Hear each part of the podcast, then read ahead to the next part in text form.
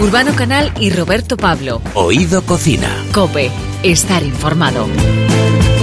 Tenemos hoy en Oído Cocina un menú de lo más variado y variopinto. Y de lo más completito, sí señor. Nos vamos a ir hasta Londres, Urbano, para hablar con uno de los grandes chefs que está revolucionando el concepto de tapa. Bueno, ya lleva un tiempo haciéndolo y que ahora mismo pues eh, está siendo uno de los grandes embajadores de nuestra gastronomía y cultura. Sí, José Pizarro está haciendo comer a los londinenses jamón ibérico de bellota. lo cual es una labor por la que no será lo suficientemente reconocido nunca. Eh, estamos Así- totalmente de acuerdo. Yes. Yes. También está allí nuestra compañera, por cierto, Paloma. García Paloma Bajero. García Vejero. Y también Hugo Salazar, un trianero que nos va a hacer... No, es del, del barrio de Santa Cruz, ¿verdad? Me pillas. Muy bien. Nos lo tiene son- que contar. Nos lo tiene que contar. Claro, Hugo Salazar, claro. sevillano y nutricionista. Y- y Cuidado nutricionista. con eso. Y del Betis Y también. por cierto, que acaba de publicar un nuevo trabajo que se llama 180, un álbum de lo más recomendable Mm. si te gusta pues eh, la música esta que llega al corazón, la música que te divierte y con canciones además también que pues eh, tienen una característica y es la de la familia, porque le digo una canción preciosa a su hija Julieta. Mm. También, ojo celíacos, porque vamos a hablar de repostería para los que necesitan esos ingredientes sin. Esa cosa sin, sin, se llama el libro, sin nada, pero con todo el sabor. Con todo el sabor, además, de Gabriela Machesotti, que por cierto nos tiene que contar que creo que todas las indagaciones y lo de al final eh, convertirse en una gran experta en este tipo de alimentación es a partir o a causa de que pues su hijo eh, de repente le descubren que el gluten no le sienta bien. Exactamente, la celiaquía. Y finalmente, pues acabaremos tomándonos un vino. Un vino rosado de los mejores vinos del Vaya, mundo. vaya, payés. Eh, y también nos iremos a conocer lo que son, la- lo- de dónde vienen los, las cosas. Los niños no saben que los huevos no crecen en el mercado. Creía que ibas a decir los niños no vienen de París. Aunque hasta París sí que nos vamos a ir, ¿no? Para tomar ese vino. También nos iremos a París, bueno, al sur, al sur de Francia, sur de si te parece. Iremos ahí a, a la Provenza francesa a tomarnos un vino y, por supuesto, sabremos de dónde vienen la leche, los eh, huevos y todos los productos naturales con una iniciativa que se llama Bienvenidos a Payés. Pues eh, bienvenidos a este nuevo programa de Oído Cocina. Urbano Canal y Roberto Pablo. Oído Cocina. Cope, estar informado.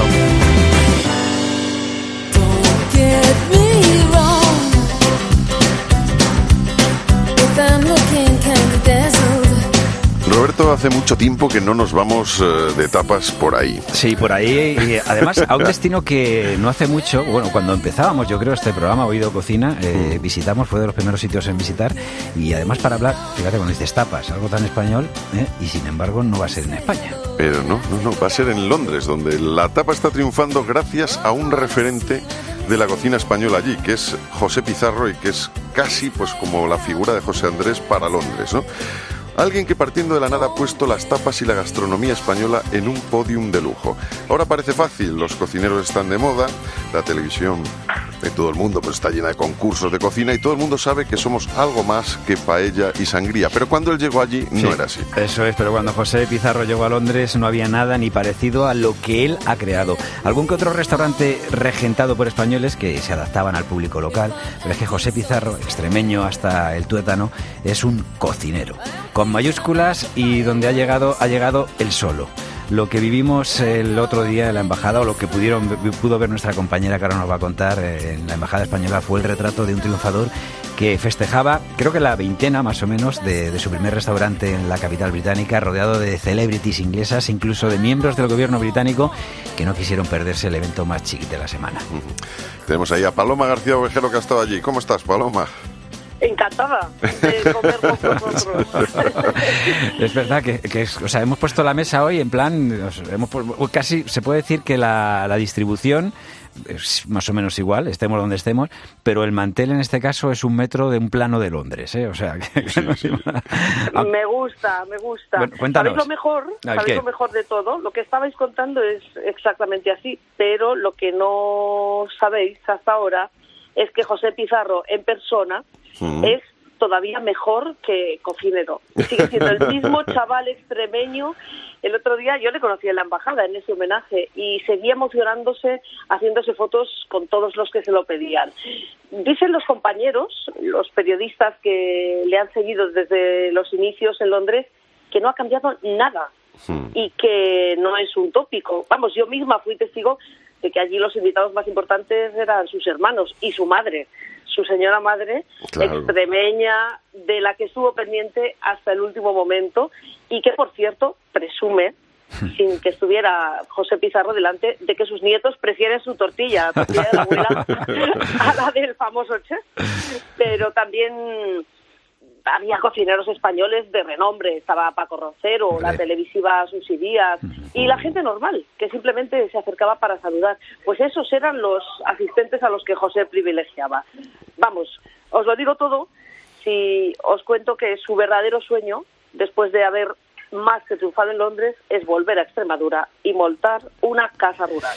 Bueno, pues eh, vamos a explicar primero. Bueno, José Pizarro, que muy buenas, ¿qué tal? Bienvenido a Oído Cocina. Muchísimas, muchísimas gracias. Bien hallado, ¿no? Eso es. Digo que vamos a explicar que, aunque parezca así por el sonido, estáis juntos. O sea, os separa, que os separa? Una, un cristal o algo así, ¿no? Tú y Paloma, ahora mismo. Un- una puertilla, una, Una puerta puerta. y, y tiene cuatro ventanas pequeñitas y sin cristal, así es que nos estamos viendo perfectamente. Hola. ¿Y dó- dónde, Hola, José. Yo estoy en su restaurante, ¿eh? ¿Dónde de estáis? ¿En restaurantes Bermondsey de Street? Londres. Concretamente en Bermondsey Street estáis? Sí, ¿Puede ser? estamos aquí en Bermondsey. Vale, pues desde ahí, desde ese templo de la gastronomía española en Londres, queremos que nos cuentes qué es lo que más triunfa de, de la cocina española en Londres, José. Bueno, yo creo que es la, la calidad que tenemos de nuestros productos. ¿no? Eso es lo, lo por, lo por lo que he luchado desde que llegué y, y es lo que es lo que está triunfando. Y bueno, ya hay muchísimos compañeros y grandes cocineros que están afincándose en la gran capital y bueno, la cocina creativa yo creo que la entienden ya los británicos y, y la, y la aprecian, ¿no? Que es lo que es lo bueno. Eh, pero yo creo que es la, la calidad que damos y la calidad humana, que también es muy importante, ¿no? Eso es lo que, lo que la gente quiere y por lo que yo he luchado yo desde un principio, ¿no? Que nos conozcan de- en todos los aspectos. Pero ¿cuál sería el producto? Te digo, por ejemplo, hemos estado mirando las cartas de los eh, cuatro restaurantes que tienes ahora mismo en el Reino Unido, eh, porque no solo hay en Londres, estás también fuera de Londres. Y, y claro, por ejemplo, yo veía que los boquerones en vinagre está creo que en, en todas las cartas. O sea, es- esto que es algo que nosotros tenemos aquí con nuestro ajito, digo porque recuerdo cuando Victoria Beckham decía, por ejemplo, que, en- que en España olía ajo. con el ajito, el perejil y tal. Eh, allí, por ejemplo, los boquerones en vinagre son bien, bien aceptados por los británicos. Bien, no, mejor. Mejor, mejor que bien, claro. Hay que tener en Mejor cuenta que que, ellos, ellos eh, Claro. el- los arenques y esas cosas están acostumbrados a comerlo, ¿no? Y. Claro. Y, a- y al ajo también, ¿eh? Y Y al ajo. También. de oliva. Que la verdad costó un poquito porque el ajo aquí no, no se utilizaba mucho. Y, y bueno, yo siempre contaré una anécdota. Eh, fui a 18, 19 años. y Fui a hacer la primera, una de las primeras eh, demostraciones culinarias que hice en Selfridges, en Manchester. Y mm, la gente me miraba un poco raro y ni siquiera querían probar el gazpacho que preparé porque lo estaba haciendo con ajito, imagínate, y aceite de oliva. Claro. Y bueno, y el aceite de oliva, eh, aquí, bueno, en Londres estaba un poco ya más, eh, pero mm, familiarizada la gente, ¿no? Pero Sí. en, en Manchester yo creo que mucha gente, bueno, y no lo quisieron probar porque el aceite de oliva aquí se utilizaba y se utiliza Mm. para limpiar los oídos. Ajá. Oye, ¿sabes? y- Entonces yo compré el aceite de oliva más caro del mundo, porque era un botecito pequeño, rancio, pero rancio, que, y era- me costó Sí. 5 libras, hace Ya, un- uf. claro, 19 años. Ese, cuando me pregunta la gente, ¿qué, ¿cuál es el aceite más caro que has comprado? Y que le digo, pues un, un aceite rancio en una farmacia. No me, no me imagino yo un gazpacho con, ma- con mantequilla. la verdad que no. No, La además, verdad que no. se suelen asustar mucho, José, de, de la cantidad de aceite de oliva que echamos nosotros, ¿no? O sea, es como que para ellos es como un tabú, es, estás echando mucha grasa. En cambio, la mantequilla les parece Les algo totalmente normal, ¿no? Es Una buena mantequilla es buena, ¿eh? Sí. Una buena- buena mantequilla. Ha habido mucho, mucha historia sobre la mantequilla, pero peor es la, la, la margarina, ¿no? La margarina. Se llamaba, o algo así, ¿no? Eso era un poco desastroso, la verdad. Un buen aceite de oliva, a mí me- cuando, cuando me ven cocinar me, mira por una cara diciendo, estás loco. Es lo que hay. Paloma García Ovejero, que es nuestra corresponsal en, Londres, eh, compañera querida, eh, cuéntanos de todas maneras el otro día, pues eh, un poco las caras y los gustos. No sé si, si José Pizarro fue el encargado de hacer luego la degustación, porque me imagino que en este tipo de eventos luego siempre hay un picoteo. Hombre, él era el homenajeado, no le pusieron a trabajar. Bueno, había bueno. 40 cocineros, había 40 cocineros en la cocina. Pero hizo un discurso, tanto él como el embajador, que a más de uno se le saltaron las lágrimas, ¿eh? Y no es metáfora. Él eh, le agradeció a su madre que le hubiera enseñado todo lo que él sabe, que le hubiera ayudado a hacerse una buena persona y, y el mismo Pizarro os lo puede decir.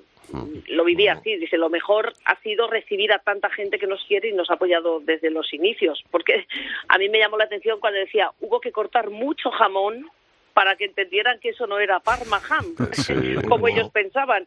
Y a mí me tocó porque en mi otra etapa en Italia me la he pasado discutiendo que el jamón no es prosciutto y que el prosciutto es el jamón malo que te pone tu madre en el sándwich de llevarte al colegio. Exactamente. Hombre, O sea yo, yo que- eso te voy a decir, Paloma, y lo he contado en alguna ocasión, que yo descubrí el, el jamón, el de verdad, que pues eh, cuando ya tenía mis años, eh, con yo creo que 19, 20 años, hasta entonces había tomado en casa carne salada, ¿sabes? Pero claro, porque la economía era lo que daba. O sea, Es lo que había, ¿no? Claro, y entonces Es un que día sí que, pues justo estando trabajando aquí en la cadena 100, en la parte musical, recuerdo que nos llevaron a un restaurante a, a comer y, y entonces allí de repente, claro, a mí se me caían las lágrimas porque yo me metía esa lonchita finita debajo de la lengua y se deshacían y yo decía, ¿esto qué es?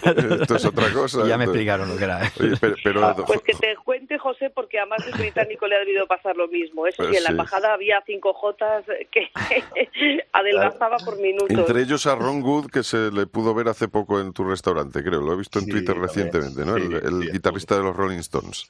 Sí, vino a. Estábamos aquí celebrando y vino con Harlan Miller, no sé si lo conocéis, un, un artista británico muy. Ajá. la verdad, bastante conocido. Y estábamos cenando y bueno. y Cuando lo vi entrar, digo, mira qué bien. Esto no, pasa, no pasa todos los días, la verdad, no pasa todos los días, pero sí muy emotivo. Y vino, y además lo que me dijo, ¿eh? Harlan, estaba hablando con él y dice, José, dile lo que es el jamón ibérico 5J. Así es, él, así se lo dijo, ¿eh? Sí, sí. Ni más más, ni más menos. Y bueno, lo probó y la verdad que, que se quedó, se quedó encantado. Se quedó encantado. Bueno, es que eh, ¿quién no, no? Yo me acuerdo que cuando yo siempre lo he dicho, yo me iba como con la con la con la cesta, ¿no? Sí. Esto de, de mi pueblo, pues como yo me iba con la cesta, como soy de mi pueblo, pues yo con el jamón, ¿sabes? Por los sitios y dándole a probar a todo el mundo, a que cataran el jamón que tenemos y todo el mundo Parma ham, Parma ham, no es Parma ham. Parma que no hay nada, no hay nada malo con el jamón de Parma, ¿me entiendes? Que no, Ya. pero son productos completamente diferentes. Bueno, Es pues lo si que- comparamos un jamón serrano con un jamón Claro, ibérico. eso es, a Los dos decir. increíbles, pero cada uno en su lugar, y sí. ya está, jamón, el jamón ibérico es un jamón, es un producto de lujo. Bueno, ¿y qué otros productos eh, están o triunfan dentro de la carta? ¿Cuál es el, el más eh, pedido, el más solicitado por los británicos? Bueno, pues eh, el bacalao también sabe bastante bien, lo que son todas las carnes ibérico increíbles, el, el pulpo es una pasada. eh, so- es que el británico quiere conocer el producto, quiere catar nuestros manjares. Son sabores para ellos muy, muy, muy eh, lejanos. Entonces, pues eh, yo tengo la suerte de las cosas, que to- todas las cosas que pongo en la carta triunfan, por lo menos las prueban, ¿no? Sí. Los callos no he tenido mucha suerte con ellos, la verdad. Ya, claro, Ahí sí. estuve. Mándalo Y para acá, eh, que aquí no hacemos asco. y yo tampoco, ¿eh? Y eso que al lado con del los kidney sesos, ¿no? pudding, al lado del kidney pudding, unos callos, vamos, no, no tiene No, no, nada no. que hablar. un o bu- sea. no, no, no. Un buen kidney, un buen pudding está muy bueno también. sí, está bien pero hombre, ¿eh? pero, pero unos callos, por Pero- favor. Y bueno, por la, cualquier cosita, la verdad que cualquier cosita que pongo en la carta eh, triunfa. Oye, José, eh, creo que, que tienes ahora una. eh, tu nuevo sueño te ha llevado a abrir una, un pub, un auténtico pub Sí. inglés que es el The Swan Inn, la, la posada del cisne, que ahora lleva tu Sí. nombre también, José Pizarro.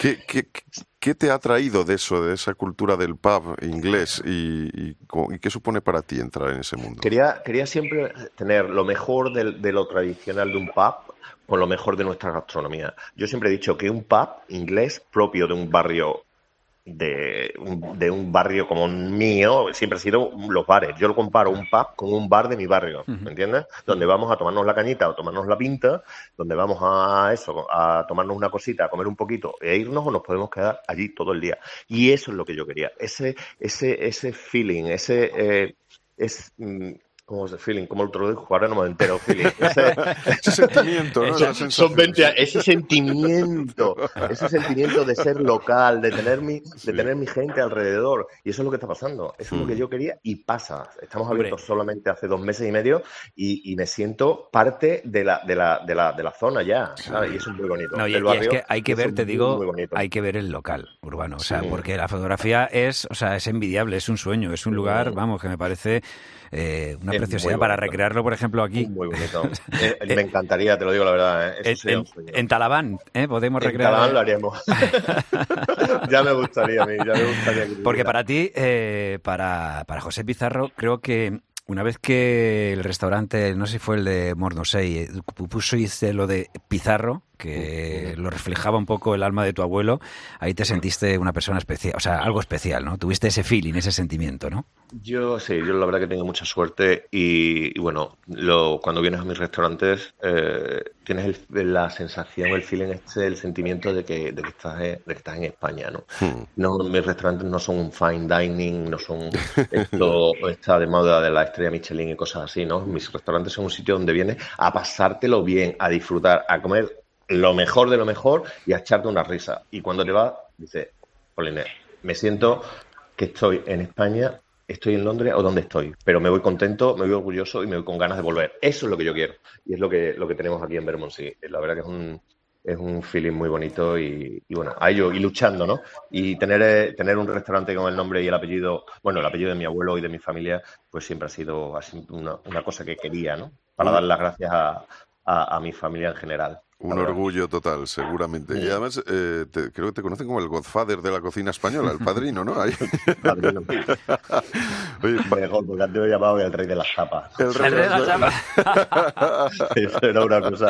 ¿Pero y por qué? Bueno, pues no lo sé, la verdad. Los motes, que es muy típico. Sí, aquí, claro. Pero bueno, no, lo importante es que, y lo que siempre he querido es luchar para que, que estemos en una situación ahora mismo eh, muy bonita en este país, ¿no? Que se nos reconozca con mucho cariño y que tengamos la suerte, y que yo tenga la suerte de ir a comer a, casa de grandes cocineros que se están aquí a- afincando, y eso, eso la verdad que, que, te- se te saltan las lágrimas. Ahora mismo estoy hablando con vosotros, yo soy muy, eh, la verdad, soy muy... Te emocionas. Emotivo. Exactamente. Claro, Soy muy Es normal que te emociones, ¿eh? Teniéndonos de compañeros aquí, Urbano, y bueno, y a Paloma sobre todo, es normal que te La palabra sobre todo, ¿eh? Yo creo que tenemos buen feeling, Paloma yo. Seguramente que vamos a quedar a comer más de una vez. Pues mira, seguro que ella te lo va a agradecer. O sea que... Bueno, claro, yo me atrevo hasta a cocinar para José Pizarro. Claro. Oye, por eso una te lo cojo, ¿eh? Paloma, te voy a decir una cosa. A- eh, Ahora mismo, o sea, con todos los respetos del mundo, el otro día, eh, pues había un reconocimiento en la embajada española a José Pizarro. Pero yo me atrevería a decir que ahora mismo tú estás en la embajada española, porque según estamos oyendo hablar a José Pizarro, está demostrando que es un perfecto embajador. O sea, eh, demostrando lo que son eh, la gastronomía española, que es parte de nuestra cultura y uno de los atrayentes, mm, uno de los atractivos más importantes que tenemos en nuestro país. Yo tengo que ¿eh? empezar haciendo una confesión. Yo no sabía quién era José Pizarro hasta que llegué a Londres. No me voy a dar de lista porque y, y sigo hasta cierto punto la actualidad gastronómica, pero yo venía de la ignorancia total y entonces descubrí a un gigante y descubrí a, a un cocinero que ha hecho muchísimo más por, por cada uno de nosotros y de nuestro pimentón y de nuestro producto ibérico que, que tantos otros que tienen mucha más fama o, o renombre en, eh, en los medios, ¿no? Entonces esa es mi primera reivindicación y mi primera confesión. Pero es que después he estado cotilleando su último libro que se llama Andalucía. Está en inglés. Vosotros todavía no lo podéis ver porque en español sale en octubre y lo va a editar cinco tintas. Pero ya os lo recordaré para que volvamos a Cinco a tintas de- calamar, cosita. ¿no? Eh, sí, sí, puede ser, se lo diremos a la editorial. Entonces, este libro Andalucía te demuestra que es que es que José Pizarro es verdaderamente, vamos, es un tiburón. Es que no es solo cocina extremeña ni típica española, es que se adentra, vamos, os lo puede contar él, eh, en la verdadera cocina patria, pero de la que hasta que no llegas a los pueblos y hablas con las abuelas, no te enteras tampoco de que existen. Ujú, Claro que sí. Pero eso era lo, eso es lo que yo quería, ¿no? Es, es importante que la gente conozca lo que lo bueno que tenemos y es que somos, como siempre digo, somos 17 países en uno y los tenemos que y los tenemos que dar a conocer. ¿no? Sí, señor. La verdad que, que el libro eh, eh, eh, no es porque sea mío, pero la verdad que- joder, esto suena mal, pero, em, pero refleja parte de nuestra historia y nuestra cultura, ¿no? Y eso es lo que, lo que yo quiero que la gente conozca. Es de los libros que decimos aquí que según vas pasando con el dedo, luego te chupas el dedo, ¿no? Sí, porque es que eh, lo, lo que yo quiero siempre es que la gente pueda cocinar de, de mi- de- de mis libros, ¿sabes? Y yo siempre lo digo, si el libro se te, se te rompe, se te ensucia porque lo has utilizado cocinando, mándamelo y yo te mando uno nuevo, ¿sabes? Pues- Y lo que quiero es que la, que la gente pueda cocinar. Pues es eso un, lo que yo quiero. un magnífico plan, desde luego, José. Oye, eh, Paloma, tú que estás ahí ya, llevas poquito tiempo, no te ha dado tiempo casi a aterrizar apenas, pero ¿cómo ves el panorama de, de la gastronomía española ahí en Londres? Porque hay más casos, ¿no? ¿Te- te- ¿Has visto más sitios donde nuestra cocina se haya trasladado, se haya inoculado ya en las arterias londinenses? Sí, eso, vamos, eh, José lo sabe mucho mejor. Aquí es a cierto punto de moda. Hay una cadena ibérica Mm. que es eh, buenísima. Yo lo he Muy visto y está enfrente de además. James Oliver. O sea, estamos hablando de nivelón. Y después hay muchos bares de tapas o que utilizan la palabra tapas. Pero hay una diferencia. Casi todos son empresarios que invierten en este tipo de cocina o en este estilo de, de gastronomía. Aquí hay tres grandes nombres, tres chefs españoles. No sé si me equivoco. Creo que junto a José Pizarro hay que mencionar a Nieves Barragán, Sí. que es de Baracaldo, Hablamos y con que ha ella, con sabor, y a Omar Aliboy, que tiene la cadena Tapa Revolution. Creo que son los tres chefs españoles. Lo demás, bueno, pues está muy bien porque crean entorno, pero sí, sí, sí, hoy por hoy es perfectamente posible hacer una cena de lujo en un restaurante español de Londres y está bien visto. Vamos a ir a, a lo práctico, ya que te tenemos y ya que estamos eh, pues eh, diciendo algo que sentimos y, y que en todos los sitios se refleja, dinos una recetita, dinos una receta que, que ahora mismo los oyentes de Oído Cocina digan, pues oye, me voy a poner yo a hacerla en casa que he oído a José Pizarro y creo que los Estoy- británicos alucinan. Mira, pues estoy pasando y algo tan simple como un gazpacho. Venga. ¿sabes? Tengo, en el libro tengo uno eh, que, es, que es de fresa, un gazpacho de fresa, y, y la verdad que está triunfando. Eh, pongo el doble, el doble de, de fresa que de tomate, un poquito de ajo, porque aunque diga la beca que el ajo, ¿mm? el ajo es importante para nosotros, y además dicen que es muy bueno para el constipado, aunque no sea eh, la época del constipado, y mucho aceite de oliva. Y mucho aceite de oliva, no le pongo pan, para nada y lo que hago es que cuando hago el eh, cuando trituro lo- lo- el tomate, la fresa, el ajito y un poquito de, de spring onion, de cebolleta, eh, lo que hago es eh, echar el aceite poquito a poco y entonces emulsiono lo que es el, lo que es el zumo con el aceite. Sale súper silky, es decir, que es eh, súper sedoso y, y lo termino con un poquito más de aceite. Por supuesto, fresas y unos crutones, unos pan, pan tostados. Ajá. Fácil, rápido, es nuestro sabor, son productos españoles al 100% y, y, y la verdad que con el, con el calorcito que, que- que vamos a tener, pues la verdad que, que nos fresca. Sí, sí, sí. Perfecto. Pues Paloma, que muchísimas gracias, que disfrutes de- del momento, porque creo que es importante tener a alguien como José Pizarro al lado, y él también que disfrute de tu compañía, y así pues eso, que, que nada, que volveremos a charlar y que para nosotros ha sido un verdadero placer. Eh, guardarnos alguna tapa, por favor. Sí. Venga, pero pasaros, hombre, pasaros y hacemos un programa desde aquí. Mira, ¿sabe? tengo aquí una, tengo una private room, como le llaman aquí los, los ingleses, tengo una Sí. zona privada Sí. buenísima y seguro que vamos a disfrutar. Tú sabes que, en el- que están, hay una, un portal en el que se, eh, tú pides que la gente firme a favor o en contra de algún motivo, el change.org. Nosotros vamos a pedir que haya una estación de metro, ¿vale? Que, que nos deje en Londres, desde España. Venga, eso. Directamente. Firma, ¿eh? Vale, un abrazo fuerte. Un abrazo y Un besazo, muchísimas Paloma. gracias. Un Hasta beso a pronto. todos. Hasta luego, saludos.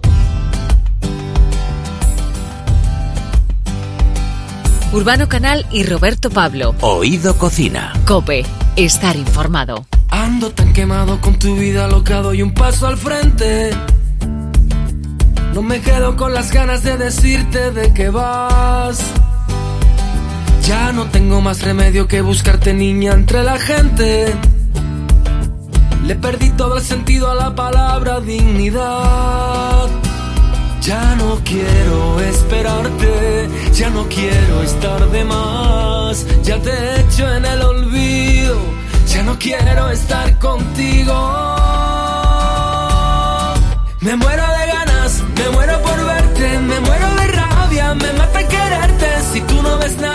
Yo siento la muerte, no te enredes más conmigo. Te pierdo de ganas, te hablo, te callas, te miro y te largas. Yo muerdo la almohada de tanto veneno, ya no siento nada. No te enredes más conmigo, corazón.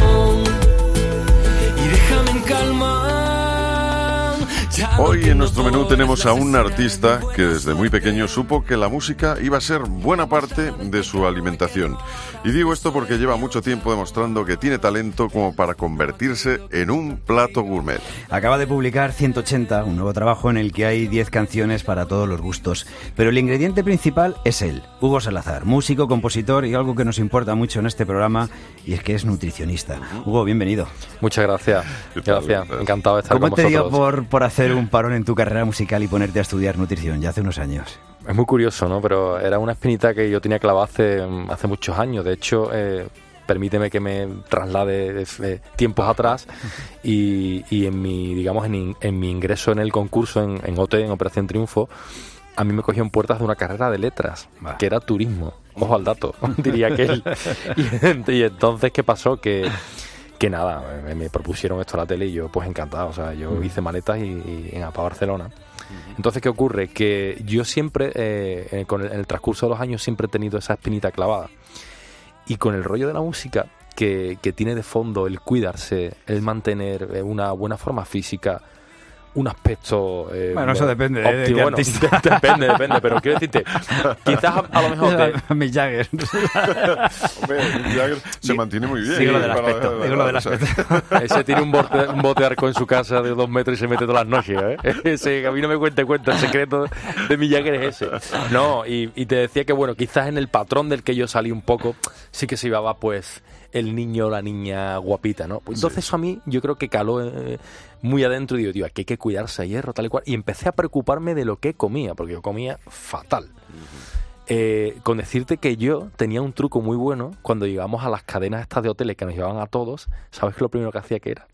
¿Qué? Me metía en la cocina con un, de esto de disco, con un, con un tocho de disco para regalárselo a la cocinera. Claro, porque teníamos un menú estipulado.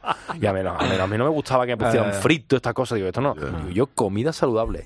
Le daba dos besos a las cocineras. ¿Qué quieres? ¿Quieres pollito con arroz? ¿Quieres esto? ¿Quieres esto? Y me lo ponía. Hombre, en los hoteles hay variedad. Y se Hay variedad. bien. Qué Entonces, ¿qué ocurre? truco, qué a nosotros, eh, eh, a mí empezó a preocuparme eso. Y date cuenta que, que tiene que ver nutrición, que es una carrera de ciencias, con el turismo, con una, ca- una carrera de letras.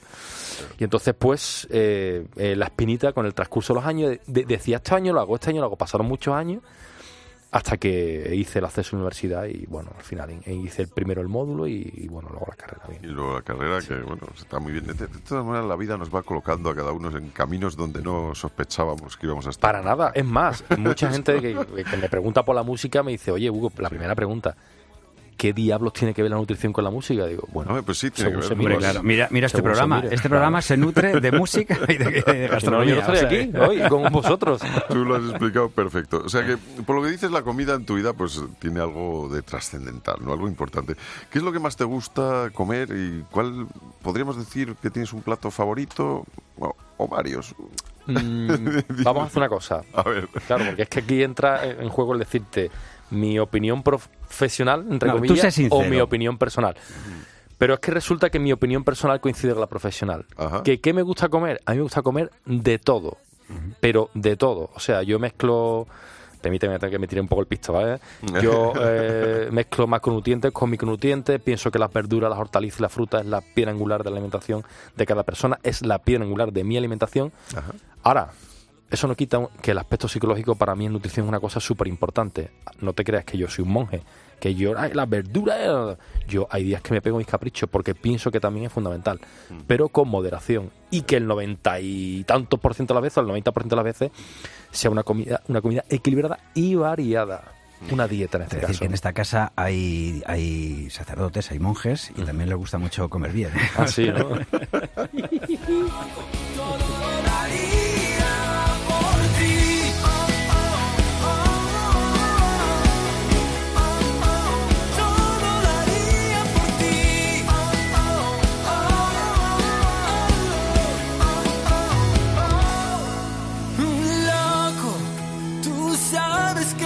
Y cuando vas a la compra, miras mucho el etiquetado del producto, o si es fresco, te fijas en que la Por calidad. supuesto. sí. por supuesto. Lo hago siempre, lo hago siempre. Veo... ¿De qué, ¿De qué huyes? Perdón, o sea que... Buah, pues huyo de las comidas procesadas, de las grasas saturadas, bueno, de los alimentos que estén muy cargados de, de azúcares o de carbohidratos, de, los, de lo- un poco de los malos, ¿no? Claro. Y sí que es verdad que yo siempre pienso, digo, hay que ver que parece que lo hacen de mala idea ponerlo tan pequeñito, ¿eh? Y Hay que digo, ir con las gafas, y digo, ¿no? hombre, yo te, te- te soy Tú y yo sincero. tenemos que llevar la gafa y la lupa. Te soy sincero, muchas veces tienes un mercado Sí, una sí. señora de 60, ¿sabes? La de mi madre, la veo a la pobre ahí con el paquete de ahí puesto, de, digo, oye, No, a mí sabes lo que me pasa, que cojo el paquete e intento agrandarlo como si fuera la, la pantalla del móvil. ¿sabes? Hombre, Y digo, no, esto está no. muy feo que yo lo diga, ¿no? Porque me, me van a matar, pero, pero yo pienso que, yo soy de los que piensa que la industria alimentaria no, nos intenta, entre comillas, engañar un poquito. sí, vamos, o Intenta sea, engañar un poquito. De todas maneras, ¿no tienes la sensación de que ya cada vez somos más eh, conscientes de esto y, la- y ya la gente mira mucho más las etiquetas que antes? Antes no te preocupabas mucho. Pues eh, estoy de acuerdo contigo en, en cierta manera. ¿Por qué? Ya. Porque yo hasta que no vea en los colegios y en los institutos que una asignatura como nutrición sea como dar matemática, no me voy a quedar tranquilo. Pues mira, la hay en algunos sitios, ya hay una universidad, se puede decir, eh, pero por ejemplo en Huelva, eh, que además es un proyecto que tenemos pendiente Urbano y, y yo, eh, de llamar porque sé que en algunos colegios está instaurado como, No sí, sí, como asignatura. Pues me parece y a mí me parece también fantástico. ¿Qué estamos escuchando ahora, Hugo? A ver. Oh, por Dios. Esta sí que es mi, mayor, mi mejor receta. Y ya no puedo más querer quererte. Qué suerte. No quiero nada más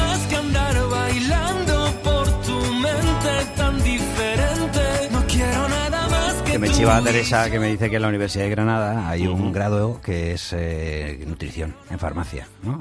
O sea que también ahí vemos como... Yo, eh, yo recuerdo en una conferencia que acudí que de un catedrático de la Universidad de Granada, don Manuel del Castillo, eh, pues vino, eh, vino a dar una conferencia a la que yo fui y, o sea, de verdad, en serio te lo digo, cuando he dicho antes lo de, lo de que las cosas con moderación permitidas están, yo recuerdo una de las frases que le dije al principio de la carrera, digo, oiga, eh, don Manuel, pero, pero usted que ha dicho antes que después del padre se toma una cerveza, pero ¿usted cuántas se bebe? Y dice, yo me bebo una jarra.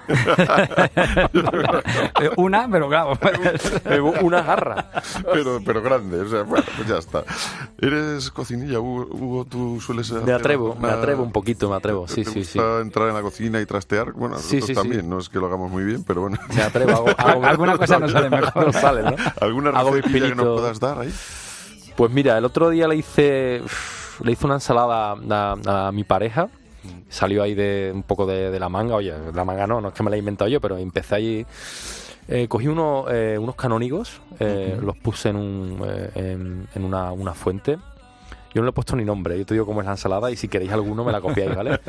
Hombre, Eh, puse- ensalada Hugo. Salazar. Claro, pues puede ser. Unos canónigos los puse, los alineé con, eh, eh, con aceite, sal. Le, le puse en este caso vinagre de Mode- Modena, pero sé que el vinagre de Modena tiene bastante más azúcar que el, que el vinagre normal, de vino, de manzana. Pero bueno, como, como para un sábado, para un domingo puntual, mira, pa, lo alineas bien y ahora viene, aquí viene ya lo bueno, ¿vale? Coges una sartén, eh, pones a fuego muy lento, muy lento, muy lento, muy lento, eh, un dedito de miel Ajá. le echas luego, eh, un- coges un, un- un rulo de queso de cabra, lo metes previamente en el congelador para poder cortarlo bien y que no se te deshaga. Vale, y eso lo metes ahí para que esté frío. eso- exactamente, y esos pequeños, digamos, círculos cilindros los pones tal igual y los templas con, el, con la miel. Luego lo echas eh, un poco en medio de la ensalada y con otra sartén a la que no le echas aceite, eh, coges eh, jamón, de, jamón de pato, Y los pones vuelta y vuelta, vuelta y vuelta. Los pones alrededor de la ensalada, con el aceite o la grasita que ha dejado el jamón de pato, Sí. eh, tú estás unos piñones, se las echa a la ensalada y con un poquito de sirope de caramelo le echas y ya. Y ya, Para- Hombre, sano, ¿no? rico, pero yo esto es como cuando le echaba, dice, me he comido una ensalada, lo que pasa es que llevaba bacon, la ternera que me sobró ayer. No, no, o como un, co- un compañero, ¿no? Que de- en un gimnasio donde yo iba decía, yo es que no sé por qué estoy tan gordo, porque yo como cereales integrales y digo, ah, sí, si esto es de especial K, digo, ah, muy bien, y, digo, y cuando te comes, dice, yo me como un paquete entero, digo, tío, favor. Hoy en Oído Cocina nos acompaña Hugo Salazar. Está estábamos escuchando hace un ratito una canción que vamos a volver a escucharla porque quiero que nos fijemos en una parte de la letra. Haces de mi cara un sol que ríe ricamente. Haces de esta vida amarga un bol de arroz con leche. Arroz con leche. Sí, señor. Sí, señor, sí, señor. Es una canción que está dedicada, que si no me equivoco, a tu hija, Julieta. A mi hija Julieta, sí. Que eso sí que digo que Buah, esa es- te la vamos, comerías y, y la alimentarías. De la comida, me la como todas, vamos, todas las mañanas. que- Sí, bueno, ella, mira, hace, hace un par de días, eh, ahora yo que estoy de promo estos días, eh, su mamá me llamaba y me decía, tío Hugo, la niña le pongo el disco en el coche, se sabe todas las canciones, pero es que hay un secreto, es que eh, decirte que aún teniendo cuatro años, mi hija ha sido la que ha testado todas las canciones de mi disco antes de que nadie las escuchara. Yo se las ponía, oye, ¿te gusta esta, Julita? Y decía, me gusta la mía, papá, la mía, la mía, la mía. La mía, la mía. Súper bonita, es una canción súper bonita.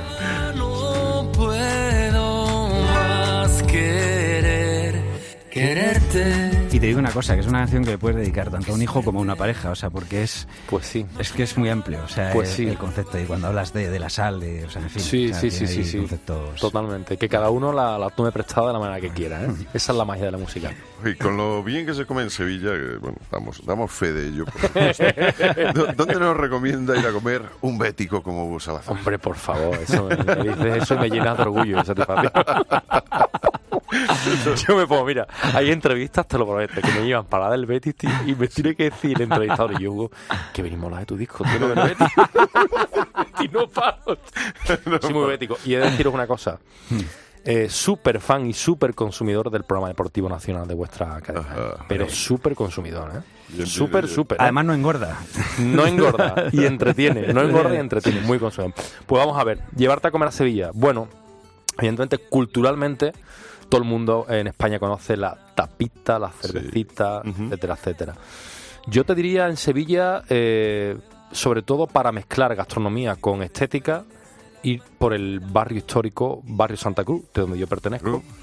E irte por las tasquitas, por ejemplo, a la bodeguita de mi amigo el bien. que es muy pequeñita, que te ponen allí un montadito de jamón con salmorejo y te tomas un vino de naranja y ya te puedes morir. Y ya, bueno, Hay una cosa muy curiosa, porque es un establecimiento, es una bodeguita muy pequeñita, de apenas uno, tendrá 10 metros cuadrados. Pues tiene una puerta que pone aseos y pone un letrero que pone, que pone no corra por los pasillos. Y ahora gente, espérate, y hay gente que dice, yo, esto tan pequeñito, esto que tiene un aseo, digo, abre la puerta, abre la puerta. Y abre la puerta. A ver cómo te lo puedo explicar, ¿vale? Una bodeguita antigua, antiguamente mm, y culturalmente, pues era solo de hombres. Era un urinario, estos así, de, de pie. Bueno, pues hay Mm, pero mira, eh, te estoy haciendo las manos dos cuartas de dos cuartas. O sea, ahí un señor grueso no cabe. Tiene que encajar la puerta. Es Y, yo siempre gasto la broma a la gente que viene. Mira, entra, entra, mira, mira tú qué amplio. Y abre la puerta y cuando se ve, dice, ¿esto qué? Aquí no cabe nadie. que te alegres y te despeines el alma entera. Y no hay distancia si tú bailas conmigo. Cuando estás cerca todo tiene sentido. Hugo Salazar está presentándonos 180 eh, y estamos alimentándonos con sus canciones y sobre todo con la, buena charla que nos está dando. Oye, un bocadillo que se convierta en algo más que abrir una barra y meterle cualquier cosa. Un bocata de esos que, que emociona también, que dice, pues o antes o después de un concierto, sea, que, que no me quiero ir ahora a un restaurante a meterme un súper, sino que me quiero hacer un bocata, que es lo que me apetece. Bueno, aquí- en la capital el famoso bocadillo de calamares, ¿no? Que uno se toma. Pues yo un bocadillo, oye, fíjate que déjame que vuelva a tirar por lo sano, pero Sí, yo sí, siempre tiro por el bocadillo vegetal que yo me hago, ¿eh? Mi pan integral, oye, el pan integral, el pan integral engorda igual que el pan blanco, lo que pasa es que tiene la fibra que bueno, que al Que final ayuda, ¿no? ayuda, es Ayuda a ir al baño ayuda, este ayuda. pequeño, ayuda. Sí, Todos hemos 20. hecho la imagen, sí. Claro, claro. Pues mi bocadillo de pan oscurito, un pan Sí. integral Sí, bueno, un pan sí. oscuro, con mi lechuguita, con mi tomate. Pues yo le echo un poquito de pavo, un poquito de huevo duro. Oye, una capita así de mayonesa, un poquito, solo Bien. no el pegotón, sino una capita. O mostaza. ¿Sabes que la, la mostaza es la salsa que menos engorda? Sí, sí, sí. Que menos, Eh, menos engorda. un ah, yo soy pero bastante fan de la mostaza, además. me La que menos sí. calorías tiene. Yo Qué le vi una vez a Arguiñano decir una cosa porque decían, dice, hay gente que dice que si le echas, eh, estás comiendo una carne y le pones mostaza que como que lo estropeas. Y dijo, no, dice, eso si le pones una mala mostaza. Claro, tío. Una buena mostaza, pues como un vino, dice, o sea, lo que puede Sí. hacer es alegrar hasta darle un poco más de sabor, de consistencia, Pues sí. por ejemplo. Pues sí. Eh, no Pues un bocata del que te he dicho. Ujú, Sí, eso luego un poquito de ensalada de col al lado, así para picar, ¿no? Para picar, de col, zanahoria, mayonesa así, vinagre, mostaza de la buena, ¿vale? Sí, sí, limón, eso- no sé. Fenomenal. Eh, no, te iba a preguntar, por- fíjate, porque, o sea, normalmente además los nutricionistas eh, no sois muy de salsas. Y sin embargo nos has hablado ahí Sí, así un poquito de de, mostaza, mayonesa, de porque podía mayonesa. haber caído el tópico, el típico chiste que se cuenta del suizo. Oye, ¿tú de qué quieres el bocadillo? Y dice, de jamón mismo. mismo, de jamón. De jamón mismo, venga, como te digo. Cinco J, venga, jamón mismo, no pasa nada. No, no te andes moviendo la cabeza, ponme algo sencillo. Oye, ¿y para beber qué te gusta? Yo soy muy. Joder, es que me vais a tirar por tierra todo mi estudio. Yo soy. Yo prefiero una cerveza a un acuario. Perdón por decir la marca, ¿eh? O un Nestlé, perdón por decir la marca. Yo prefiero una buena cerveza. ¿Y qué cerveza? Pues mira, yo. ¿Puedo decir la marca? o Sí, sí, claro, perfectamente. Me gustan todas, pero yo tiro. Yo Cruz Campo. Claro, pero esto es, por- es como la sopa, yo lo digo. Campo. Aquí en Madrid somos casi siempre más de Mao, Master, De Mao, cosas así. Master, sí. En el norte son más las estrellas, Estrella Estrella Galicia. Galicia, o las Boldas, en fin. O sea, que, que esto es. Pero, pero es curioso, ¿eh? Eh, eh, De verdad que esto es situaciones que me pasan, ¿no? Terminas de jugar un partido de fútbol y te tomas mm, algo, ¿no? Con algo fresquito, ¿no? Como se dice por el sur, con tus amigos. Y ahora te ves a tus dos o tres colegas del fútbol que dicen, no, yo es que me estoy cuidando. Y se están tomando un Nestlé o una Coca-Cola, normal. Ajá. Digo, tío. Que no. mm, Me estoy cuidando y esa azúcar- cerveza, digo, pero yo estoy haciendo mucho mejor que tú. Que sí, que sí. Estoy haciendo mucho mejor No, no, que tú. y te- pero te voy a decir una cosa, ya está. Si puedes evitar el partido de fútbol, evítalo. ¿Quién se ha lesionado en un bar y quién se ha lesionado en un campo de fútbol? Es que es muy Nadie, diferente.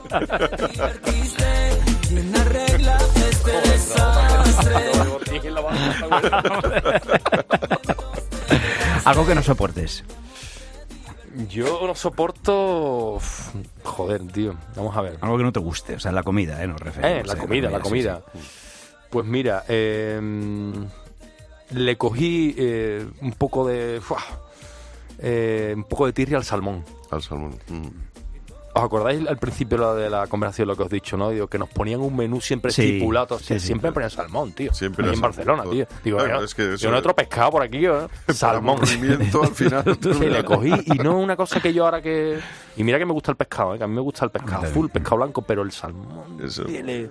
No, le cogí un poquito de, de esto. Yo, o sea, te entiendo. lo- A mí, por ejemplo, me gusta mucho, eh, a ver también que empiece, pero me- por ejemplo, me gusta mucho cuando lo puedes marinar en casa. Mar- Cosa, hacer ahí con la sal, con hacerle tú con tus especias y Sí. tal, para luego loncharlo. Pero es verdad que el plancha y plancha este es un poco socorrido. Ya ¿Y a vosotros algo que nos guste? Ni que no me guste, yo, por ahora creo que no hay nada. Fíjate, la- las colas de Bruselas, a mí eh, tengo, yo creo que es una cosa de pequeño. Que Sí, ¿no? Además le pasa a mucha gente, ¿no? manía, Le sí. pasa a mucha Sí, No, pero yo de pequeño no soportaba eso, pero ahora ya, o sea, es que no hay, o sea, es que Sí, con estoy- el tiempo he ido abriendo Bueno, cuidado. casi a todos. Hay cosas que me gustan y depende de quién las haya hecho, me dejan de gustar, ¿sabes? O sea, mi mujer, por ejemplo, no tiene una gran mano en la cocina y hay veces que le digo, digo, ¿cómo van a querer los niños comer esto? Trae que, que luego vamos a darle una vuelta, ya verás cómo al final... Menos mal que tu bueno no está escuchando ahora. ¿eh? Sí, no, y además lo pondrá varias veces. Oye, dices en la canción Soy que te fijas en las cosas sencillas, ¿no? De- Sí. del disco. O sea, entonces, ¿qué prefieres? ¿Un plato muy elaborado, tipo un guiso, un puchero, así con mucho ingrediente, mucha cosa? ¿O algo más sencillo, como puede ser pues una cosa muy típica ahí en el sur, que es el pescadito frito con su ensaladita? Tengo que tirar por lo primero. Sí. Sí. Y mira que yo, uno de los mitos que, que rompí con los estudios era eso, era yo en la época de... Ajá. Es que me cuido, me cuido, sin saber, sin saber cuidarme. No, no, no, yo legumbres nada. Y ahora me doy cuenta que las legumbres, si las puedo comer dos días o tres días por semana, lo hago. ¿eh? Y no te hacen efecto. Pues no, oye, ¿No? mira, fíjate. No, pues las pongo en remojo. sí, Las pongo en remojo el día de antes. O sea, Eso es fundamental, sí. Desde luego. 180 se llama el nuevo trabajo de Hugo Salazar. Había estado en Oído Cocina. eh, un verdadero placer, de verdad. Eh, muchos besos a, a Julieta porque seguro que es Muchas gracias. fuente inspiradora no solo de esa canción, sino de otros muchos grandes momentos que te han hecho componer canciones que son. Muchas gracias. eh, decíamos al principio, eh, para que la gente la, la- las desguste- la deguste con mm, estilo gourmet. ¿eh? O sea, Pues te lo agradezco. pues Y sabes, curradas, déjame ¿eh? decirte una cosa que de verdad que da gusto venir a una, a una entrevista y que la persona que te lo está haciendo y que aparte me lo pasó muy bien se haya empapado el disco. Ah, es Muchas un libro. gracias. ¿eh? Creíamos que era un libro. Hugo Hugo Salazar, 180. Un abrazo Gracias. y viva Arbeti. Siempre. Man que pierda. Man que pierda, man que pierda. Vamos, man que gane, me man que gane. y con mis enemigos y me sonrío yo ¿Y qué más da? Yo soy de los que dan y pierdo acuse de recibo. Me gusta celebrar la vida cuando estoy contigo. Me quedo en la belleza de las pequeñas cosas que persigo. ¿Y qué más da? Yo soy de los canallas que disfrazan lo que piensan. Me enredo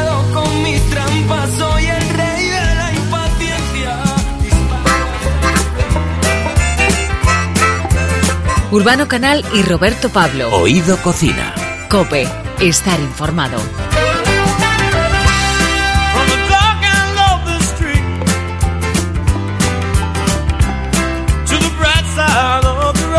Vivimos una época rara en el mundo de la gastronomía. Cada vez tenemos más cosas para poder disfrutar del placer de comer, pero es verdad que cada vez nos advierten en más ocasiones de que tenemos que tener más cuidado con lo que comemos. Es decir, el famoso refrán de que no te den gato por liebre. Sí, cuando vamos a la compra es muy difícil hablar de productos de temporada porque solemos tener de todo durante todo el año. Además, las estanterías de los grandes superficies están llenas de cajas de cereales, galletas y otros tipos de alimentos que al leer de qué están hechos nos sorprenden por los ingredientes que llevan, en muchas ocasiones poco sanos. Bueno, pero esto que estamos comentando sirve para que los consumidores cada vez estemos más pendientes de lo que echamos a la cesta de la compra y que la calidad sea un valor a tener en cuenta tanto como el precio. Pero lo mejor para evitar que nos engañen o para estar seguros de lo que vamos a comer es elaborar nosotros mismos los alimentos que nos gustan. Por eso, si eres de las personas que disfrutas en la cocina, no te pierdas estos próximos minutos porque te van a resultar muy interesantes. Hoy en Oído Cocina te vamos a recomendar eh, un libro que se llama Pastelería sin sin, de Gabriela Machesotti. Y eh, bueno, en la misma portada leemos sin alergias, sin intolerancias, sin gluten, sin lactosa, sin huevo, sin complicaciones, sin excepciones, sin miedo. Sin desesperarse. Gabriela es máster en, en bromatología y control de calidad de los alimentos y consultora experta en alergias e intolerancias alimentarias. Gabriela, bienvenida. Hola, buenos días. Lo primero decir que bromatología es la ciencia que estudia la composición de los alimentos, las propiedades, el proceso de fabricación, los ingredientes, el almacenamiento. Vamos, que no es una broma, ¿verdad? Que Ya sabía yo que ibas a decir algo. ¿Cómo te conozco? Es que suena de bromatología y luego dices, madre mía, si esto de broma tiene poco. Sí, bueno, no es ninguna broma, des- desde luego. Pero ¿por qué esta preocupa- preocupación que yo creo que es un poco reciente, ¿no? Por los ingredientes. ¿Qué te va a interesarte tanto por la preparación de los alimentos y qué nos lleva al público en general? Porque hace unos años no nos preocupábamos tanto de mirar la- los productos por detrás, las etiquetas, y ahora sí. Bueno, Pastelería sin sin es un libro que tiene sin sin, sin alergias, sin sin, alergias. intolerancias, pero justamente es un libro para todos. Ajá. Es un libro en el que, además de 80 recetas, aquí lo que he querido incluir es todo lo relacionado con eh, recetas que fueron exclusivamente escritas eh, para celíacos, sin gluten, pero también hay sin lactosa, sin huevo. Entonces, ¿qué pasa? Cuando mm, tú entras en este mundo, por ejemplo, en el mundo sin gluten, que a veces te entras, Sí, como en mi caso, porque hace, ahora tengo una hija que tiene 16 años, hace 15 años descubrimos que era celíaca. Y entonces esto es un mundo. Sí, claro. Y a partir de ahí te planteas, ¿qué estamos comiendo? ¿Qué estamos haciendo? ¿Qué necesitamos? ¿Cuándo se lo descubrieron? Perdona, que Pues se lo descubrieron cuando tenía un año. Hay una certeza evidente y es que cada vez hay más gente que es, que es celíaca o, o intolerante a algún alimento, o por lo menos ahora es más fácil diagnosticar. Por eso te hacía la pregunta, ¿no? Este tipo de alergias o problemas con la alimentación. Cuando tu hija le descubren la celiaquía, la celiaquía te pones las pilas, empiezas a investigar. ¿Cómo fue ese proceso? Bueno, al principio es un shock. Al principio es un shock y esto me pasa, me ha pasado a mí, a nuestra familia y a todos los que los que te dan esta noticia, porque dices, ¿y ahora qué comemos? Y de todo lo que tenemos, ¿qué podemos comer? Entonces, justamente eso, empiezas a investigar, empiezas a ver, bueno, ¿qué es lo que tiene gluten? Y te encuentras que muchas cosas de las que estabas consumiendo, muchísimas tenían gluten, algunas ocultas que no lo sabías. Entonces, ahí empieza donde empezamos, ahí empieza un proceso, lo primero que haces es empezar a leer etiquetas, ¿no? Para nosotros ir al supermercado es leer etiquetas y empezar a encontrar Ahora, todo un ahora mundo más, que- más que preguntarnos de si te has leído algún libro este año, te pueden preguntar ¿cuántas etiquetas te has leído este año? Muchas. Y cada vez que vas a la compra lo lees, porque cuando cambian Sí. el packaging, o depende de la marca y el producto, algunos pueden tener gluten, otros no, o pueden tener trazas dependiendo de dónde lo han fabricado. Cada vez, por suerte, tenemos más cosas que podemos consumir, pero que también tenemos que hacer esta lectura de etiquetas. Bueno, comentas que pasaste del caos al control en este libro. ¿Para qué te ha servido ese control en tu dieta? Y, y además yo creo que es una cosa fantástica, pasar todos del caos al A control. control. Vamos, a, vamos, a, vamos a tomar los mandos de lo que comemos ¿no? y de lo que metemos sobre todo en nuestra, en nuestra Sí, cocina. me ha servido para no desesperarnos, Mm. para saber que estábamos comiendo bien. Al final empezamos a comer muchísimo más sano, porque como lo que puedes comer son carnes, verduras, frutas, pescados. Y después, donde teníamos que tener cuidado, es eso, en los panes, en, en la pastelería, en los bizcochos. Y entonces dijimos, bueno, esto no puede ser algo que nos entristezca. Todo lo contrario. Entonces, al principio empiezas a comprar harinas, a comprar y a hacer recetas. Es decir, bueno, si a mí esta receta que hacía mi madre salía tan bien, aquí cambio el tipo de harina, la hago y te sale un churro. Te sale, te sale mal y tiras muchas cosas. Sí, sí. El ingrediente es fundamental en este caso. El ingrediente fundamental, además del cariño, el ingrediente fundamental es aprender a cocinar distinto, porque justamente las harinas eh, tienen un comportamiento distinto a lo que es la harina de trigo, al no tener el gluten, Claro. y entonces hay que aprender a dosificar. Hay que eh, las cantidades son distintas, eh, bueno, las texturas son distintas. Muchas veces estás haciendo un pan, un bizcocho y te sale así un poco líquido y dices, bueno, y esto no le voy a echar más harina, no, no le tienes que echar más porque Yo te iba a decir, Que digo, por luego ejemplo... se arregla. sí, luego se arregla, en el horno se arregla. He probado eh, eh, pasta, pasta me refiero pues eh, sin gluten y, y la primera vez eh, sí que, o sea, que noté una cierta diferencia y sí que cuando he ido probando diferentes pastas sin gluten eh, me parece que es, o sea, que es verdad que estamos un poco algunas veces obsesionados cuando dicen los que comemos de todo, me refiero, Sí. ¿sabes? Esto es sin gluten. ¿Y por qué vas a quitar? Pues mira, si es que pues, si es más sano. Eh, hace un tiempo abriste el primer obrador de repostería sin gluten en Madrid, de hecho sin glutentaciones se llama. Eh, ahora pastelería sin sin. Eh, eh, cuéntanos qué hay en el libro, cuál es eh, tu propósito cuando te pones a elaborar las recetas que hay en él. Porque eh, aunque pone pastelería sin sin, o sea, es eh, mucho más variado las recetas, porque hay cosas saladas, hay para comer, hay para cenar, o sea, para desayunar, eh, para hacer las cuatro comidas, podemos decir, ¿no? Así es. En este libro que se llama Pastelería sin sin, hay dulces, hay salados, hay opciones, porque yo dije, bueno, a veces, ¿qué podemos preparar para un desayuno o una merienda, no? Tú puedes regalar este libro o puedes hacer alguna receta del libro para compartir con los demás. Eh, también otra de las partes dijimos, bueno, para ocasiones especiales, cuando vas a un cumpleaños, un picnic, una cena, también tenemos mm, otras opciones saladas.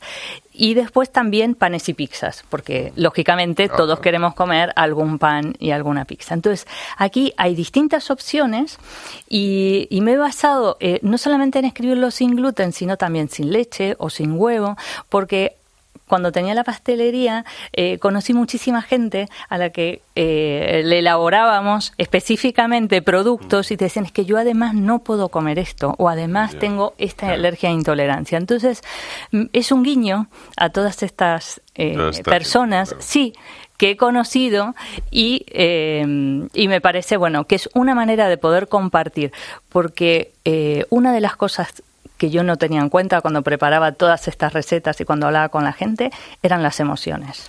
¿Mm? Estas recetas provocan emociones, en la gente. Eso, eso dice un poco, por ahí va un poco el prólogo que es de José Mota. ¿Cómo, cómo entra él en este, en contacto con este mundo de la pastelería sin bueno, el prólogo de José Mota, que es maravilloso, que es un prólogo Le que me ha hecho una regalado. receta especial, ¿no? Habrá- También hay alguna receta especial, pero bueno. Eh, José Mota ha sido una de las tantas personas con las que, que he contactado, mm, bueno, que nos conocíamos a través de la pastelería. Y, y la verdad es que yo siempre decía, tengo que escribir un libro. Me decía, el día que lo escribas, yo te voy a escribir el prólogo. Ajá, y y, entonces ahí está. Ha sido un hermoso regalo. En cada receta del libro nos encontramos unos símbolos, como si fueran emoticonos. ¿Qué nos indican estos dibujitos? Bueno, quería que fuese fácil leerlo, buscarlo, entonces hemos indicado aquellas recetas que son sin gluten, sin leche, sin huevo o sin lactosa o bajos en azúcar. Entonces, mm, para todos aquellos que tienen alguna alergia, intolerancia o alguna necesidad esta, que fuese muy sencillo buscar en el índice y a través de estos emoticonos, que hemos colocado. sí. Pues los, eh, los emoticonos efe- efectivamente para esto son importantes para cada persona que tenga sus uh, intolerancias, porque hay distintas, efectivamente. Eh, ¿Con qué harinas eh, son con las que es más fácil trabajar para los, eh, los que somos, bueno, los que tienen alergias o intolerancias? Por ejemplo, la de arroz es bastante común, ¿no? Es bastante común la Sí. de arroz, la de maíz, después utilizamos otras que pueden ser eh, quinoa, eh, puede ser mijo, eh, utilizamos otras eh, como féculas de patata, Sí. fécula de mandioca, yuca. Ya hemos dicho que de broma, nada. O sea, de broma- No. bromatología es todo lo contrario. Eh, eh, ¿Qué consejos das para que no haya contaminación o confusión a la hora de comprar los alimentos? Porque haces una especie de decálogo también, ¿no? Sí, he hecho varios decálogos. Uno para comprar, otro para elaborar los algunos, productos. ahora vamos a todo. Por Quien ejemplo, quiera saberlos todos están en el libro, ¿eh? Eh, Exactamente.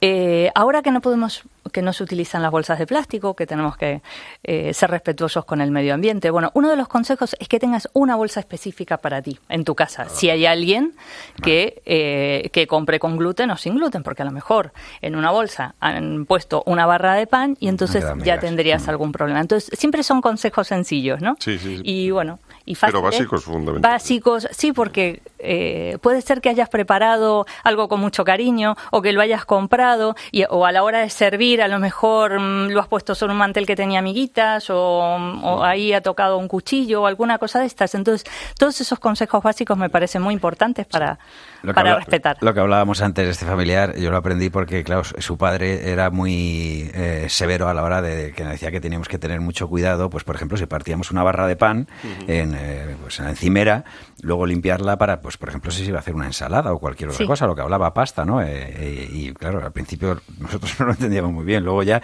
porque es verdad que lo que decíamos, no es que quizá ahora haya más gente, esto ya no lo sé si es que ahora hay más gente celíaca o más gente intolerante, sino que es que ahora lo que sí que pasa es que se descubre, ya digo que o sea, a esta persona le pasó con cuando tenía a lo mejor 12 o 13 años y hoy en día pues enseguida notas si una persona pues hay algún alimento que, que no y en cualquier bien. momento de la vida te puede pasar. Te puede O sea, pasar, o Yo sea, soy sí, sí. celíaca ahora. Vale.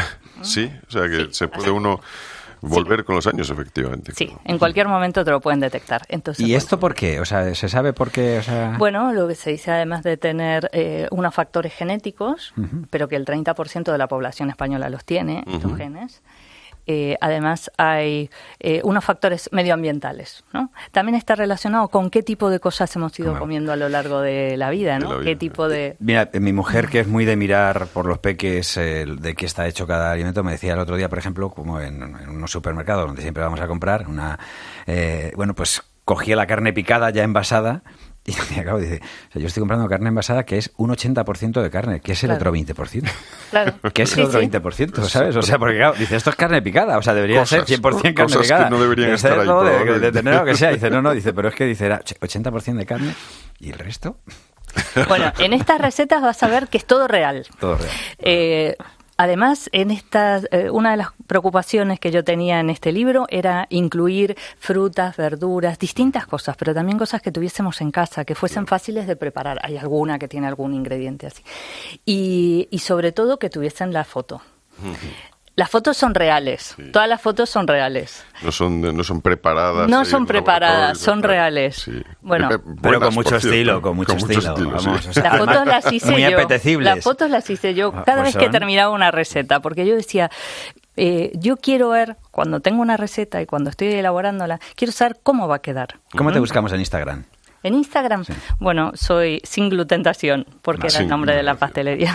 Perfecto. Para acabar con buen sabor de boca, una de las recetas eh, que sea una de tus favoritas del libro, que nos puedas decir así que sea sencilla y que nos val- valga para quedar como reyes, ¿no? En casa invitando a gente. Mm, a ver. Por ejemplo, hay unos corazones de chocolate sorpresa. Me va gustando, sí. Que te va a gustar. Pero además te va a gustar la textura, te va a gustar eh, cómo se puede conseguir. Y sobre todo que vas a sorprender a los invitados. Porque también, además de chocolate, tiene otro ingrediente, que es calabacín. Ah, calabacín, Yo soy más de salado, ¿eh? yo me voy a quedar con las galletas saladas de amapola y azafrán, que además Mm, también. viene eh, muy bien la cómo se había, cómo habría que hacer la elaboración, es decir, que viene muy bien explicado eh, los ingredientes. Y luego, como dices, ya la fotografía es que la ves y es que apetece. O sea, es de los libros que cuando vas pasando así el dedo, vas chupando el dedo, no va a pasar. sí se queda. Pues eh, Gabriela Marchesotti, eh, Marchesotti, ¿eh? Sí. que muchísimas gracias por habernos acompañado. El libro Pastelería sin sin sin alergias, sin intolerancias, sin gluten, sin leche, sin lactosa, sin huevos, sin complicaciones, sin excepciones, sin miedo y sobre todo sin desesperarse. Pero con mucho disfrute también. Eso es. Muchas gracias. He oído cocina. apetecible desde el prólogo. Muchas gracias. Muchísimas gracias. Maldita harina, Satanás en proteína. Mi dieta sin gluten es la ruina. Urbano Canal y Roberto Pablo. Oído Cocina. Cope. Estar informado.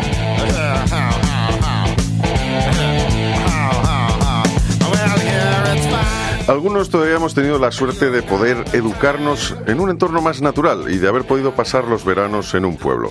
¿Que ¿Por qué lo digo? Porque así hemos podido conocer algo de los animales, de las plantas, de las labores de labranza, de, de- de las estaciones, de cómo se diferencia un árbol de otro, por ejemplo.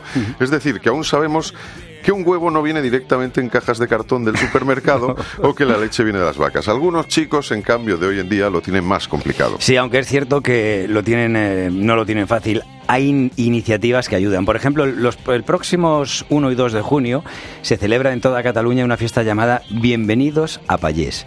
En sus tres ediciones hasta la fecha han juntado a más de 55.000 visitantes que han podido ver de cerca las vacas, los cerdos y gallinas de las 200 explotaciones agrícolas y ganaderas que participan. Habrá ferias gastronómicas, visitas guiadas, conciertos y también un menú especial, Bienvenidos a Pallés, que ofrecen 130 restaurantes. Por todo ello, es una cita ideal para familias que acudan con niños y también para foodies que quieran disfrutar de la gastronomía. Ramón Sen Martí es director de Prodeca, promotora de exportaciones agroalimentarias de Cataluña y buen conocedor de este proyecto. Bienvenido, Ramón. Mu- Muchas gracias, gracias, buenos días. Oye, tal? Muy buenas. ¿Cuáles son los principales objetivos de Bienvenidos a Pallés? Porque nosotros hemos adelantado un poquito de qué se trata, ¿no? De que acercar lo- el mundo rural a los urbanitas, como yo, por ejemplo, que me llamo Urbano. Exacto, de hecho es ah, reconectar a todo el que es el mundo urbano con el, con el mundo más rural, con los productores, proveedores de esos alimentos que necesi- necesitamos diariamente. Y, am, y en esa reconexión ah, hacerlo de, de manera que podamos disfrutar y aprender. Es decir, un- es un fin de semana en el sentido más amplio, de poder ir al campo, ah, de poder ver los animales, las plantas, etcétera, de poder ir a los restaurantes que participan, de pasar un fin de semana, porque hay también más de ah, 200 hoteles, Ujú. casas de turismo rural, etcétera, que participan y hacen unos, unos am, unos paquetes especiales, hay muchas actividades relacionadas, es decir, un- muchas actividades para reconectar, aprender y también para comprar. Am, es no solo familias, foodies, sino también cualquier Claro. persona, familia que utilice ese fin de semana, que lo aproveche para co- hacer todo tipo de compras. De, de- De porque productos, naturales. ¿no? De productos naturales. Oye, Ramón, eh, por tu experiencia, ¿qué sensaciones les produce a los niños entrar en contacto con, por ejemplo, con los animales? Digo, yo que soy padre de tres hijos, eh, se sorprenden mucho porque, claro, están acostumbrados a ver muchas veces los pollos sin pluma ya colgados, el- en fin, todos entendemos muchas veces cuál es el proceso, ¿verdad?, de un animal que al final, pues, eh, vamos a poder disfrutar de él. Pero claro, los peques de repente, cuando ven allí a la oveja con toda la lana o ven a las, a las gallinas o por los pollitos por allí, pues me imagino que tiene una, que ser una cara como bastante de sorpresa, ¿no? Exactamente, tú lo, lo conoces por experiencia. Sí. ah, para ellos es una, una, una oportunidad extraordinaria, pedagógica, de disfrute, de, y conocer la gran riqueza que hay ah, alrededor de todo lo que es el mundo rural, lo que es la alimentación, la complejidad, ah, eso, las, los animalitos, las plantas, etcétera. Es, es una gran oportunidad para ellos de, goce y de, de aprendizaje. Muy, muy importante porque todos tenemos que aprender y es una edad, los digo, es, muy importante que sin esos productores, esos ah, campesinos, campesinas, etcétera, ah, no tendríamos comida cada día. Es decir, hay una relación entre lo que desayunamos, lo que comemos en la escuela, etcétera, con esos productores que hay en el territorio. Totalmente, y además eh, para los mayores también hay lugar para la sorpresa, porque va a haber eh, catas de vinos ecológicos, visitas a cultivos de ostras y mejillones, por ejemplo, Sí. el menú especial, también, que esto es importante. ¿Cómo, ¿Cómo va a ser este, este menú Bienvenidos a Payés? El menú Bienvenidos a Payés lo hace cada restaurante, Ajá. participan unos 200 restaurantes en, en- en- este fin de semana y el requisito es que tengan productos en la carta que sean ah, específicos de esos productores que, que iremos visitando, se pueden visitar alrededor. Esos productos, productores de proximidad, pues se hace un menú ah, poniendo en valor esos productores y específicamente para ese fin de semana. El menú Bienvenidos a Payés. Pues mira, eh, Ramón, tenemos justo, eh, acaba de salir hace nada el diccionario de gastronomía, un diccionario en el que, que se recogen un montón de términos y viene pan payés, dice pan redondo de miga gruesa y corteza dura que se elabora con harina de trigo, de trigo centeno, bueno, hablando del sabor y tal, dice, es típico de Cataluña y está considerado el pan de los campesinos, pues eh, payés en catalán significa labrador. Eh, estabas hablando de esos productos, eh, estábamos hablando ¿no? de los productos de, de cercanía.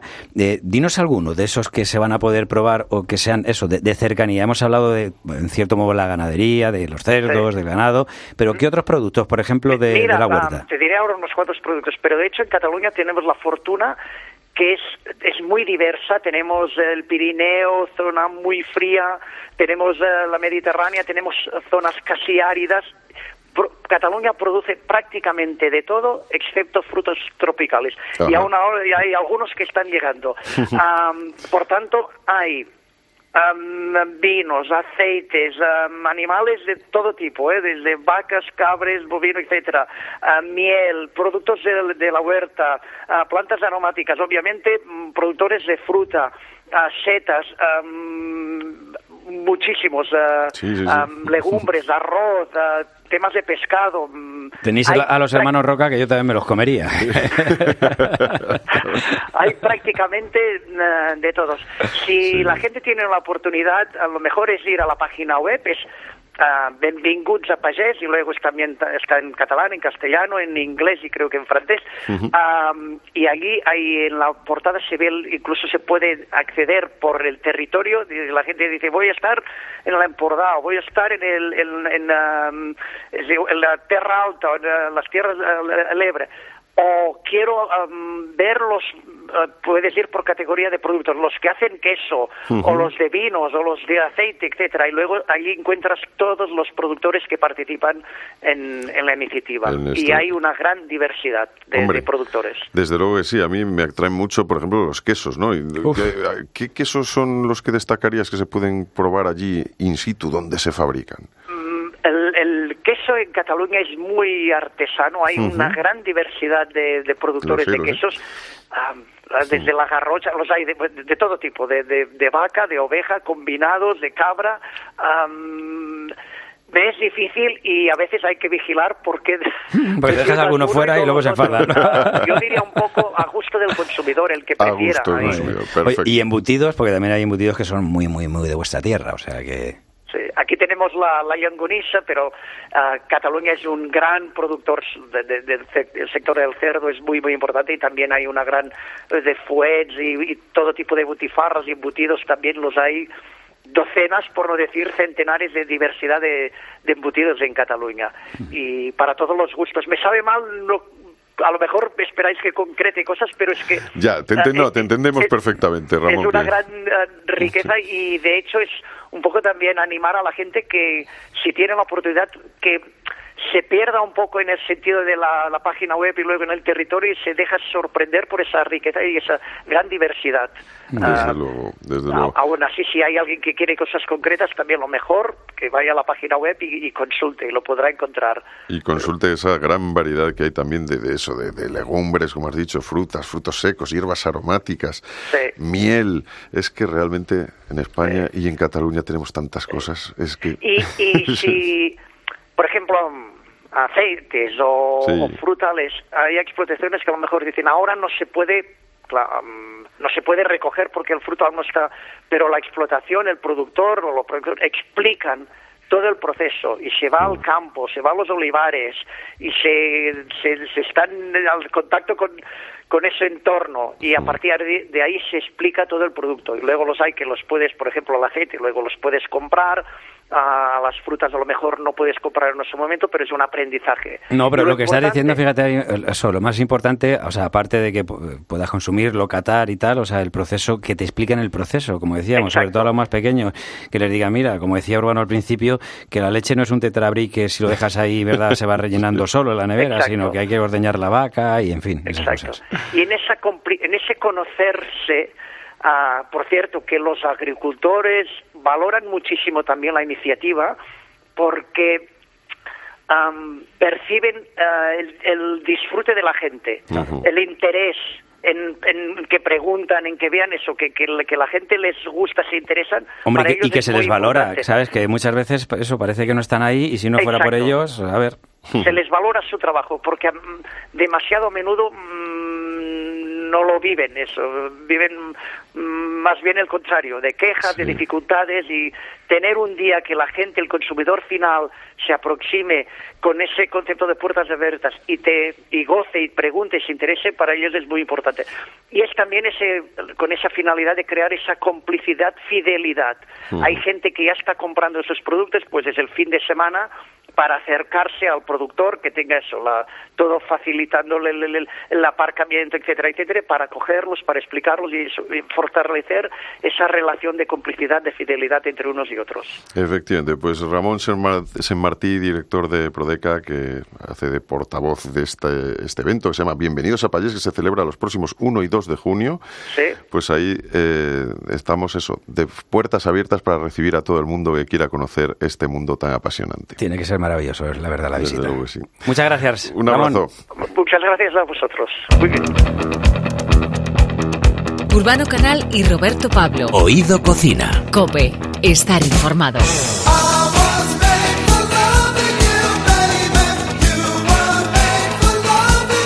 En Oído Cocina tenemos el privilegio de hablar con uno de los grandes bodegueros del mundo. Ahora que los rosados a la provenzal están de moda y son absoluta tendencia, tenemos con nosotros al propietario y director de Domaine Haute, bodega de la Provenza francesa, que elabora los mejores vinos rosados del mundo. Todo un lujo que vamos a tratar de trasladarte después de haber charlado con él en inglés. Hablamos con Jean-François Haute. Los rosados provenzales son vinos apreciadísimos hoy en día, pero no siempre ha sido así. Jean-François Haute recoge la larga tradición familiar que viene de su bisabuelo Marcel, que llegó de joven al sur de Francia y acabó triunfando con los vinos rosados, aunque al principio quisiera plantar viñedos de uva blanca.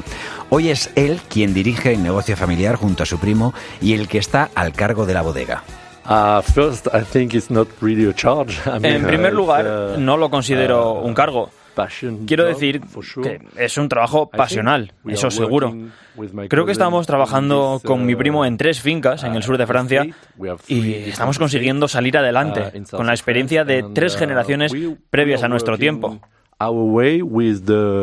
The, experience of, uh, Por eso es una buena mezcla entre lo que queremos hacer, es decir, de nuestro gusto, porque se trata de vino y es una cuestión de gusto. Y también, obviamente, usamos la experiencia de nuestro abuelo, bisabuelo y tatarabuelo. Lo que está muy bien.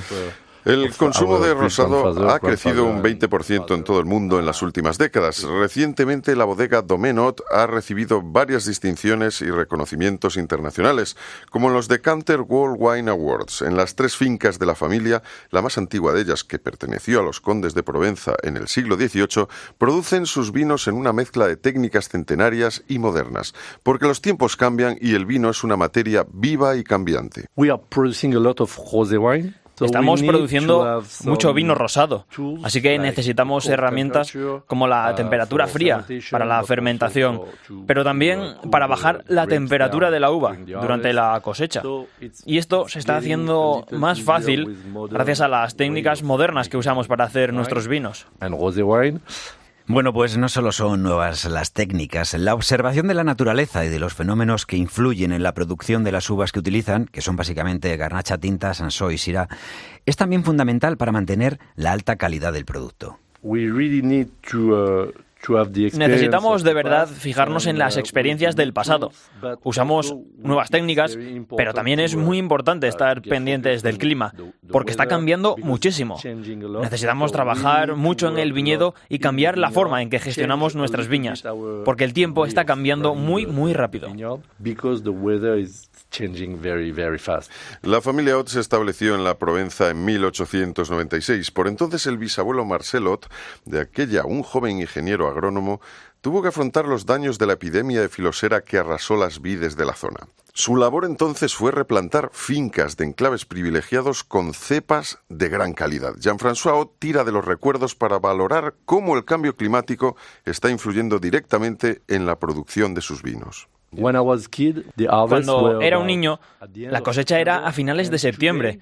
Y hoy, 35 años después, estamos empezando a vendimiar sobre el 15 de agosto. Así que es más de un mes de diferencia en solo 35 años.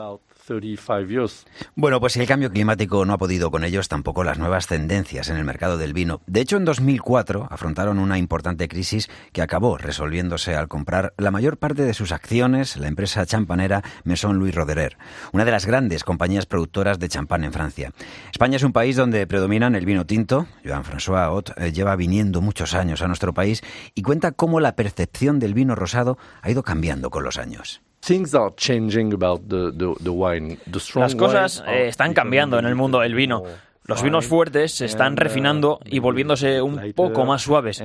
Creo que está cambiando con el gusto de los consumidores.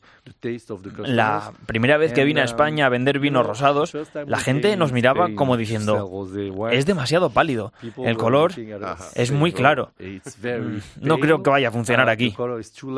Y al final, después de 15 años, el vino rosado ha empezado a funcionar en España. Todos los productores están empezando a hacer vinos rosados.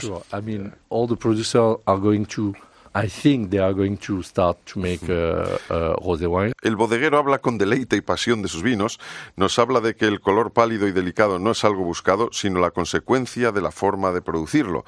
También de la forma de la botella en que se comercializa, que recuerda a las antiguas ánforas romanas y que fue también ideada por el bisabuelo Marcel. Finalmente queremos que un experto en vinos rosados nos cuente cómo podemos introducir un rosado de colores y aromas delicados en nuestros menús. Vamos a comprobar que las posibilidades son muchas. El maridaje va muy bien con todo tipo de comida mediterránea. También va muy bien con pescado y con marisco en general. Pero si vamos al rosado que procede de la uva monastrel, puede funcionar también con la comida china, un poco más especiada. Puedes encontrar un vino rosado para cada tipo de comida. Puedes empezar con un rosado y también puedes acabar con un rosado. Creo que eso es parte de su éxito. Bueno, pues no podremos decir en este caso eso que algunas veces cuando ves a alguien así que le dices qué mala uva tienes. No, en este No, caso es buena uva. Tiene muy buenas uvas, muy buenos vinos, Jean-François Ott, y un placer acabar hoy el programa Oído Cocina con un rosado. Pues sí, la verdad es que, que sí. ya ves que puede utilizarse en cualquier momento. Hasta para guisar. Eh, hemos tenido hoy un menú también de lo más completito en Oído Cocina Urbano. Pues hasta el próximo programa, pero que este se puede repetir las veces que haga falta, que de verdad que, que no engorda. Sí, es un menú fantástico. Puedes también compartirlo, porque además eso es algo que en la cocina se lleva muy bien y siempre es de agradecer. Recuerda que estamos en las redes sociales, estamos en Twitter, estamos en Facebook, estamos en Instagram como Oído Cocina Cope. Eso es, y que nos puedes seguir. Y por cierto, que en este programa, con este programa, estamos sorteando el disco de Hugo Salazar firmado para alguien, para algún oyente de, de Oído Cocina. No te lo pierdas porque es muy sencillo. Simplemente entra a las redes sociales y vas a ver qué, qué fácil es eh, participar. Hasta el próximo programa. Hasta el próximo programa de Oído Cocina. Urbano Canal y Roberto Pablo. Oído Cocina. Cope. Estar informado.